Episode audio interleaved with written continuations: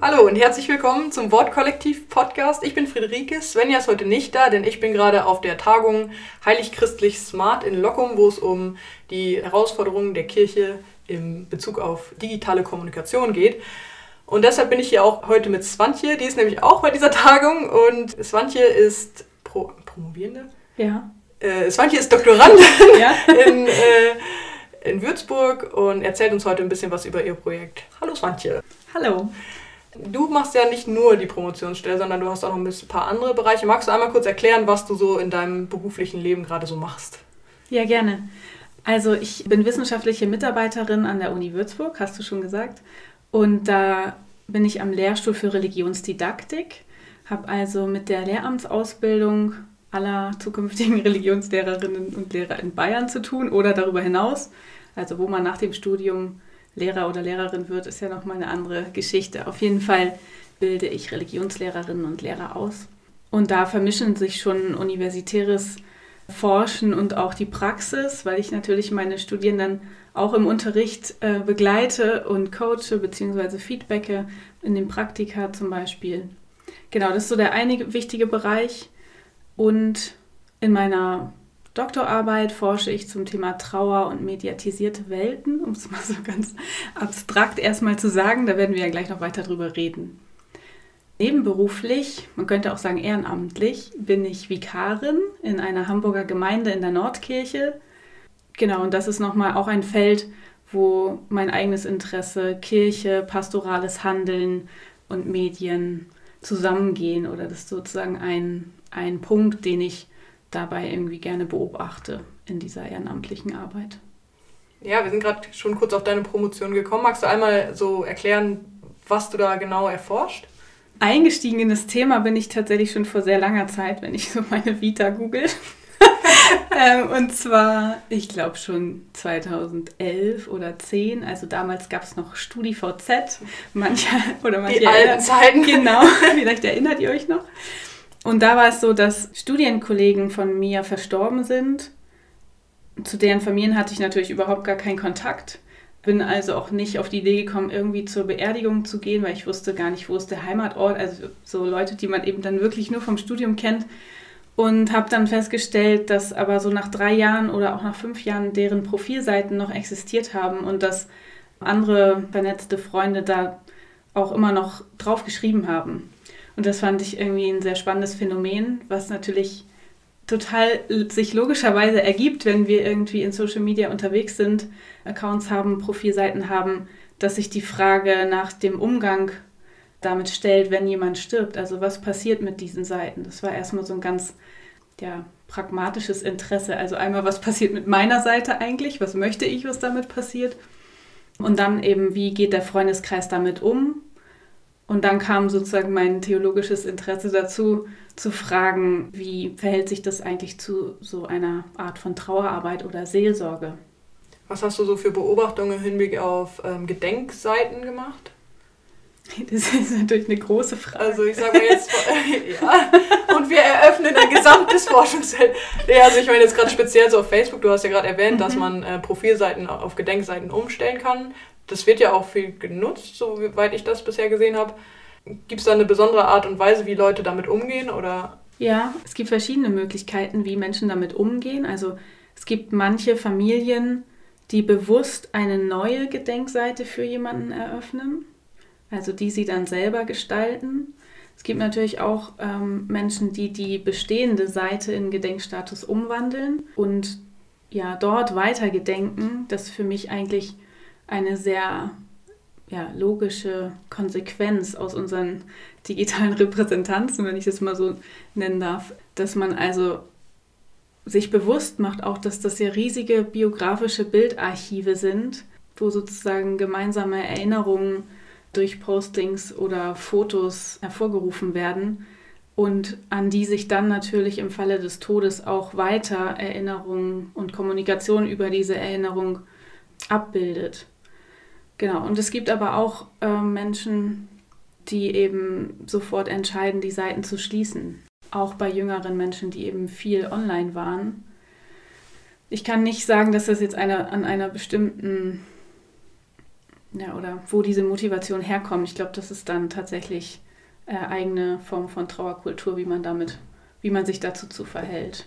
Ich glaube, manchmal, jedenfalls ist es eine Beobachtung, ich kann das nicht richtig belegen, aber ähm, eine Beobachtung, wenn es zum, so, so Art äh, problematische Sterbefälle gibt. Also wenn jemand sich suizidiert hat zum Beispiel, dass dann trotzdem solche Foren online genutzt werden, um einer großen Breite an Personen, die in Kontakt standen, die Möglichkeit geben, sich zu äußern oder einen Ort zu geben, aber dann eben gerade nicht zum Beispiel die Profilseite zu nutzen, wo sich das vielleicht schon angebahnt hat. Mm, okay. Also, sondern dann wirklich zu sagen, okay, wir löschen das Profil und bauen eine neue Seite auf. Möglicherweise auch gar nicht auf der Plattform. Muss man auch sagen, irgendwie sind die ja dann doch exklusiv, obwohl viele, viele Menschen da ein Profil haben. Aber richtig öffentlich sind die, die Seiten bei Facebook dann ja doch nicht, weil man sich eben innerhalb eines Netzwerks bewegt. Dann gibt es andere Seiten, zum Beispiel große Portale wie gedenkseiten.de, die eben komplett öffentlich äh, über Homepage-Formate agieren. Also wo man auch einen Login-Bereich hat, um natürlich Sachen zu verwalten, aber sich nicht unbedingt anmelden muss, um zu lesen und auch um zu posten. Konntest du beobachten, dass sich so ein Trauerprozess durch solche digitalen Medien verändert? Also ich kenne das von so Gedenkseiten, dass es manchmal so ist, dass halt wirklich täglich oder also über Jahre hinweg da ständig gepostet wird. Und klar, so ein Trauerprozess dauert eben auch Jahre, aber könnte es auch sein, dass solche Arten und Weisen mit Trauer umzugehen im Internet sowas halt verlangsamen, so eine Verarbeitung irgendwie verlangsamen, weil man halt immer und immer wieder auf so eine Profilseite gehen kann, immer wieder das halt äh, frisch machen kann und irgendwie immer wieder diese Illusion in Anführungsstrichen vorherrscht, dass man da irgendwie noch Kontakt hat zu der Person. Mhm. Ich würde sagen, es ist sehr, sehr schwierig, das äh, forschungstechnisch festzustellen, ob sich etwas verändert, weil also klar ist, wenn wir von dieser These Mediatisierung müsste man vielleicht gleich noch mal kurz erklären. Mhm. Wir haben auf der Tagung davon gehört. Deswegen mache ich einen kurzen Exkurs zur Mediatisierung. Das ist sozusagen ein Konzept, was davon ausgeht, dass der Medienwandel einhergeht mit einem kulturellen Wandel. Also es sind keine dualistischen Welten, die man gegeneinander ausspielen kann oder sollte, oder, ähm, sondern das sind eben verschiedene Kommunikationswege, die miteinander in Beziehung stehen und die aufeinander bestimmte Auswirkungen haben. Insofern hat bestimmt sozusagen diese Kultur digitalen Gedenkens auch Auswirkungen auf die gesamte Trauerkultur. Aber ob sich dadurch Trauerprozesse tatsächlich verlängern, das würde ich jetzt hier nicht so sagen. Also weil Medien handeln oder wie wir mit Medien umgehen, immer eingebettet ist in einen Sozialisationsprozess und auch wie wir mit Trauer umgehen. Insofern könnte man auch sagen, okay, die Menschen, die täglich online über lange Jahre trauern, die tun das vielleicht offline genauso. Mhm. Ja, also das, das kann ich jedenfalls mit meiner Forschungsmethode nicht, nicht herausstellen oder irgendwie belegen. Klar ist, dass viele Seiten, die ich beobachtet habe, so nach fünf, sechs Jahren abgemeldet werden oder dass einfach keine Kommunikation mehr stattfindet, keine Postings mehr getan werden, was vielleicht darauf schließen lässt, dass da ja eine eine Transformation des Beziehungsverhältnisses zwischen Lebenden und Toten stattgefunden hat. Also dass irgendwie ein gelungener Trauerprozess war. Aber natürlich weiß ich das auch nicht, warum manche Kommunikation abbrechen und andere ähm, erhalten bleiben. Mit welcher Methode schaust du dir oder also mit welcher Methode gehst du an deine Forschungsfrage ran? Ich habe unterschiedliche Methoden benutzt. Mhm. Ähm, erstmal sagen im Sinne einer Net Ethnographie oder Ethnographie, also erstmal beobachten, zu schauen, was gibt es eigentlich alles in diesem Feld, was tun Menschen dort miteinander. Also ich bin, als ich angefangen habe, davon ausgegangen, dass es um Kondolenz geht, um Sharing von Trauergefühlen, geteilte Erinnerung unter Hinterbliebenen. Und all das hat sich eigentlich nicht bestätigt, jedenfalls nicht auf den Gedenkseiten. Ich glaube, das passiert tatsächlich in Foren, dass Menschen sich miteinander austauschen, ähm, auch aufeinander reagieren. Ähm, aber auf den Gedenkseiten geht es hauptsächlich um eine Kommunikation, die sich an die Verstorbenen richtet. Das finde ich sehr, sehr spannend. Also wo gibt es eigentlich Orte, wo wir unsere Toten ansprechen? Und das ist was, was sich online zeigen lässt. Ich würde auch nicht sagen, dass es nur online passiert, sondern diese Gesten oder ja, Abschiedskommunikation, die sich online zeigt oder sichtbar wird, dass die natürlich immer in Zusammenhang steht mit Abschiedsgesten, die wir auch so auf Friedhöfen finden. Also wenn jemand vor einem Grab steht und mit den Verstorbenen spricht, das hat es schon immer gegeben und das wird es auch weiterhin geben.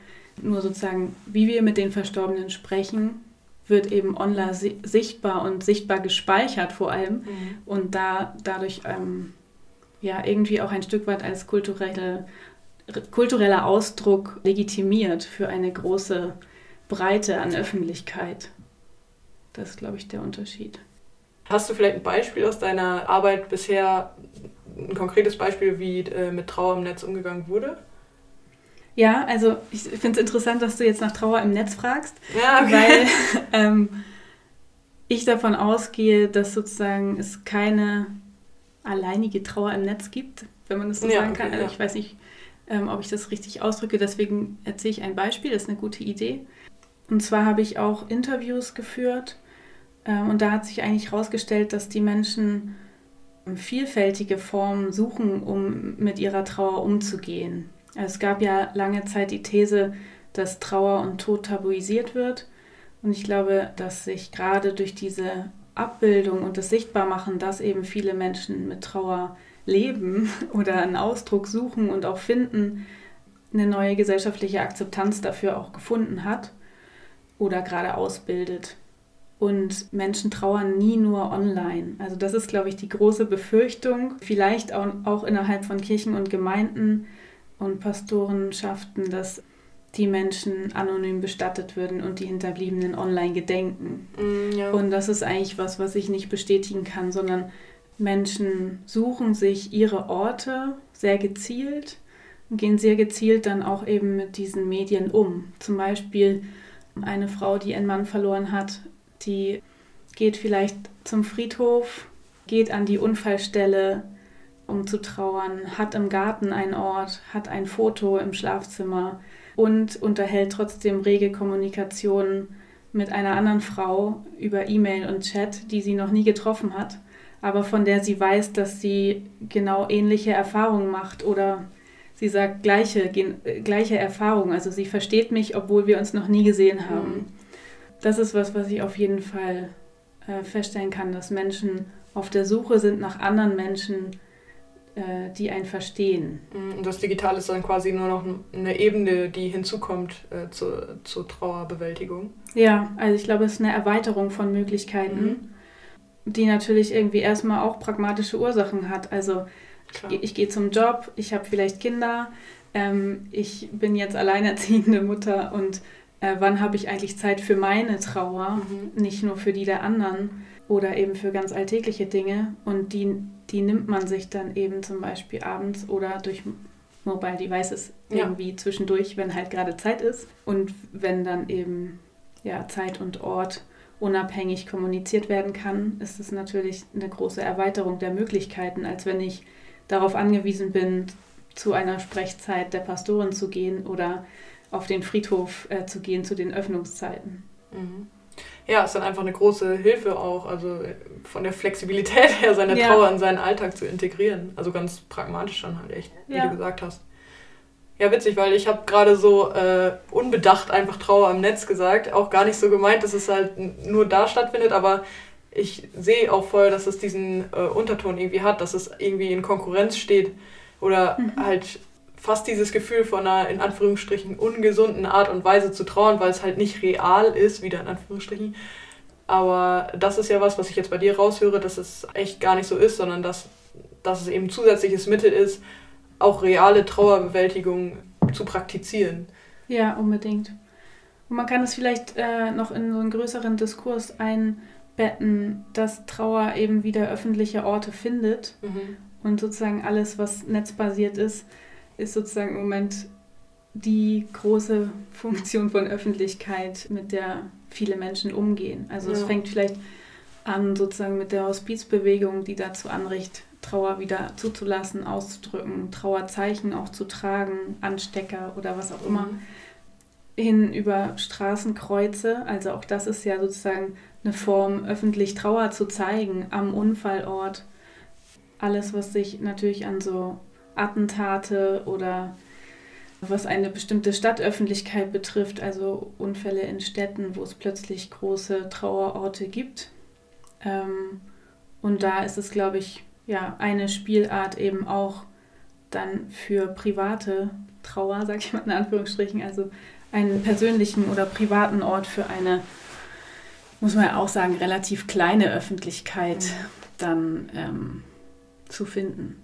Und ja, genau, aber diese Öffentlichkeit findet man dann da halt auch, wenn mhm. sie klein ist sozusagen. Gerade wenn man halt in seinem Alltag vielleicht die Öffentlichkeit verloren hat, weil die Zeit vielleicht verstrichen ist oder weil äh, andere Leute sich einfach schneller in dem Trauerprozess bewegt haben und man sonst vielleicht alleine dastehen würde, könnte man dann halt mhm. online irgendwie noch eine Öffentlichkeit halt finden von Leuten, die einem da nah sein können. Genau. Also ich glaube, Öffentlichkeit ist wirklich wichtig in diesem Fall und dass man das Gefühl hat, mit Leuten zu reden, die Gleiches erlebt haben. Also diese Sharing-Kultur, mhm. das ist, glaube ich, auch wirklich was Wichtiges, vor allem im Bereich Trauer, die doch dann in Teilen immer noch tabuisiert wird, wenn man es mhm. so sagen will. Also gerade in Freundeskreisen, die dann nach sechs Monaten sagen, so jetzt komm doch mal wieder klar, sei doch mal ja. wieder normal und man selber aber emotional gar nicht hinterherkommt. Das wissen wir eigentlich auch aus dieser ganzen Trauerprozessforschung, dass es verschiedene Phasen gibt, die unterschiedlich lange dauern und vielleicht auch zirkulär sich wiederholen. Und das kann man, glaube ich, zeitlich gar nicht so festmachen, dass man eben ja. nach drei Monaten oder sechs Monaten oder einem Jahr jetzt doch mal bitte wieder normal sein soll. Ja. Gerade wenn man in andere Zusammenhänge eingespannt ist, stellt sich bei vielen vielleicht Trauer erst sehr viel später ein. Und es gibt auch eine Studie zu Foren, wo es zum Beispiel darum geht, also Trauer bei Männern oder von Männern. Also mhm. wie können eigentlich Männer öffentlich ihre Trauer zeigen? Und wenn sie das vielleicht nicht können, dass sie sich eben online Orte suchen, wo sie mit Menschen darüber reden können. Ja. Ja. Ja, das klingt auf so ganz positive Art und Weise irgendwie nach so einer Art Selbsthilfegruppe, die man halt im Internet mhm. findet, weil es vielleicht einfach im lokalen Umfeld gar nicht so viele Leute gibt, die in der gleichen Situation sind. Ja, Selbsthilfe ist ein gutes Stichwort. Also jetzt, um es nochmal in diese Seelsorgedebatte einzuordnen, man könnte vielleicht auch so davon sprechen, dass es so etwas wie Selbstsorgeprozesse sind. Mhm. Also sich um sich selbst kümmern, um die eigene Seele, ja, Ausdruck dafür zu suchen und auch Trost zu finden. Und also das irgendwie muss ja nicht jede Trauer ist irgendwie pathologisch oder muss, muss sozusagen in Anführungsstrichen professionell begleitet mhm. werden, sondern äh, Menschen sind durchaus in der Lage, selber für ihre, für ihre Seelengesundheit zu sorgen. Ja, ja, schönes Schlusswort vielleicht an der Stelle. Ich auch. Danke für die Einblicke in deine Arbeit. Wir hören jetzt noch eine Predigt von dir und zwar zu der Bibelstelle Doppelpunkt. Ich muss schnell umblättern. Ähm, das ist eine Predigt zur Bibelstelle 1. Johannesbrief 1, Vers 5 bis 2, Vers 6. Wie ging es dir da mit der Textstelle? Also ich muss sagen, dass ich ähm, mich wirklich lange damit beschäftigt habe und auseinandersetzen musste, weil so ein ganz, für mich im ersten Moment ein dualistisches Bild aufgemacht wurde von Licht und Finsternis und ähm, dem Gott, der Licht ist und dem wir mit Geboten gehorchen sollen. Es geht viel um Sünde und Sündenverständnis. Und für mein Gefühl ging der Satz, dass wir auch einen Fürsprecher bei Gott haben, der uns gnädig ansieht, etwas unter. Also es wird in meiner Predigt viel um diese Lichtgestalt Gottes gehen, die für mich im ersten Moment tatsächlich überhaupt nicht vereinbar war mit dem Begriff von Gnade und, und gnädigem Dasein, weil ich denken musste zum Beispiel an Polizeiverhör oder wenn wir jetzt nochmal an Medien denken, die ganze D Diskussion um Big Data, also Licht kann ja auch aufdecken und es muss nicht immer ein gnädiger Vorgang sein, der da mhm. passiert. So. Also damit habe ich mich auseinandergesetzt in der Predigt. Und die habe ich gehalten äh, am dritten Sonntag nach Trinitatis, um ganz korrekt zu sein. Und zwar in meiner äh, Ausbildungsgemeinde in Hamburg, Großflottbek. Genau, also eine ganz klassische Gemeindepredigt. Genau. Könnte man sagen. Die hören wir jetzt gleich und ja, dann vielen Dank, dass du hier warst im Podcast. Die nächste Folge kommt in zwei Wochen und zwar mit dem ebenfalls wissenschaftlichen Mitarbeiter Benedikt Friedrich. Freut euch da auch drauf. Und wir hören uns beim nächsten Mal. Tschüss!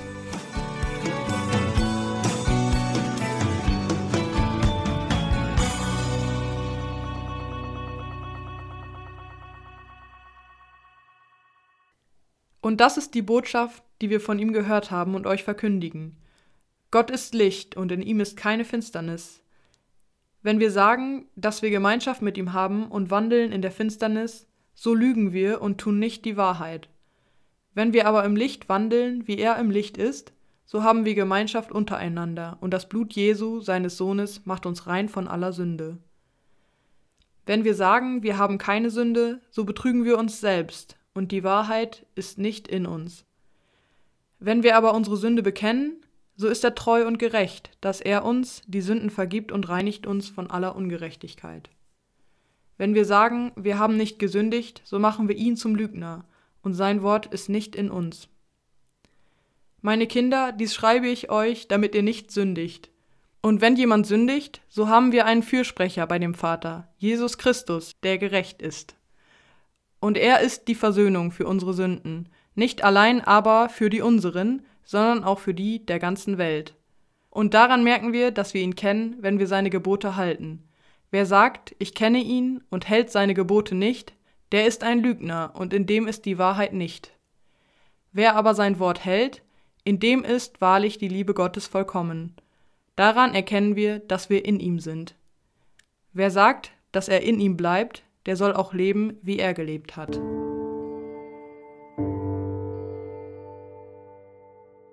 Gott ist Licht. Was für attraktive Worte, die da im ersten Johannesbrief zu lesen sind. Hell und klar, ja strahlend ist diese Botschaft. Sie umleuchtet mich, schmeichelt sich an mich. Und der Verfasser des ersten Johannesbriefes ruft sie mir mit unerschütterlich anmutender Gewissheit zu, Gott ist Licht. Halleluja und Amen möchte ich auf der Stelle antworten. Alle Hoffnung richtet sich doch darauf, Gott ist Licht. Wie stark fühlst du dich von den Worten und dem Lichtbild angezogen? Sehnst du dich nach der Lichtgestalt, von der da die Rede ist, diesem leuchtenden Bild? Wie verheißungsvoll klingt es in deinen Ohren, dass Gott nur Licht ist, nichts als Licht? Gott ist Licht und in ihm ist keine Finsternis, fährt unser Briefeschreiber fort. Ich werde skeptisch. Die allzu klaren Worte trüben sich in meinen Ohren. Was ist mit den dunklen Seiten? Wohin in diesem Gottesbild mit den Momenten, in denen es einem vorkommen mag, als wäre Gott nachtragend, ungerecht oder gar zynisch? in denen Menschen mit Gott hadern oder wütend sind? In welcher Beziehung steht der Glanz Gottes zu den Zeiten im Leben, in denen seine Worte und Zeichen schwer zu ertragen sind, ja unverständlich erscheinen? Was ist mit den Zeiten, in denen Menschen nicht einen winzigen Lichtstrahl sehen können? Nichts, das verheißungsvoll entgegenleuchtet wenn sich keine sehnsuchtsvolle Ahnung einstellen mag? Und was ist mit den Lebensabschnitten, in denen es scheint, als hätte Gott sich von Menschen abgewendet, obwohl sie nach ihm suchen? In Augenblicken voller Angst, flehender Bitten und verzweifelter Hilferufe. Für welchen der beiden Söhne aus unserem Evangeliumstext hätte Gott der Licht ist und keine Finsternis, Verständnis? Und mit welchem der Brüder würde er wohl ins Gespräch kommen? Wäre Gott nur alles überstrahlend lichthell, es bliebe nichts als Menschen als allein sündig zu entwerten oder als menschliches Dunkel zu verleugnen. In einem nur lichtvollen Bild von Gott hätten die dunklen Gefühle wohl kaum Platz. Er könnte sich jene Attribute, die ihn als gütig, barmherzig und gnädig beschreiben, wohl schwerlich zu eigen machen. Unnahbar bliebe dieser Gott des Lichts. Er wahrte die Distanz und bliebe den Menschen fern. Denn gleißendes Licht deckt ohne Gnade auf, Und Neonlicht zeigt noch so kleine Unebenheiten und Fehler, und auch pralles Sonnenlicht kann ziemlich unbarmherzig sein und verletzen. Gott ist Licht, und in ihm ist keine Finsternis. Ich bin inzwischen weit davon entfernt, das Bild attraktiv zu finden. Aber da höre ich ein Wort aus dem Alten Testament. Du sollst dir kein Bildnis machen. Oder anders, mach dir nicht nur ein Bildnis, lege Gott nicht fest. Lass deine Bilder immer wieder durchkreuzen. Lass das Licht durchbrechen, es scheint in vielen Strahlen. Und ich erinnere mich, Gott selbst durchkreuzt das Bild der gleißenden Lichtgestalt. Denn er kam als Mensch zur Welt. Jesus hat am eigenen Leib tiefe Verzweiflung und Todesangst gespürt. Karfreitag. Mein Gott, mein Gott, warum hast du mich verlassen? In dem Schrei nach dem Warum sind alle Dunkelheiten menschlichen Lebens eingefangen. Die Frage nach dem Warum Unzählige Menschen haben sie vor uns gestellt. Beantwortet wurde sie fast nie.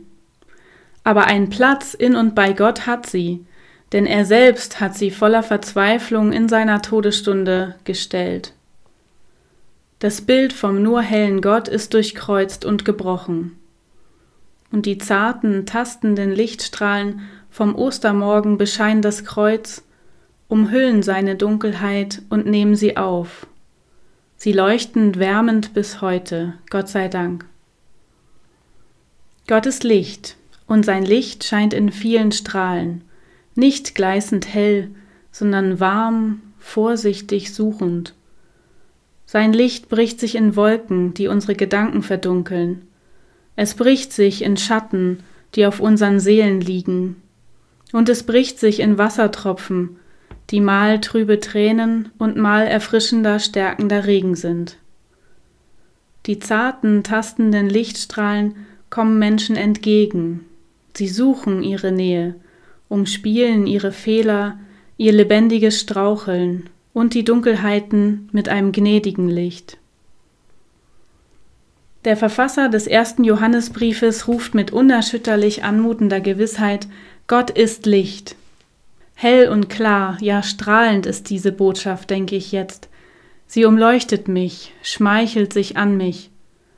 Was für anziehende und große Worte, die da im ersten Johannesbrief zu lesen sind. Gott ist Licht. Und ich kann antworten, ja, Gott ist Licht. Halleluja. Amen.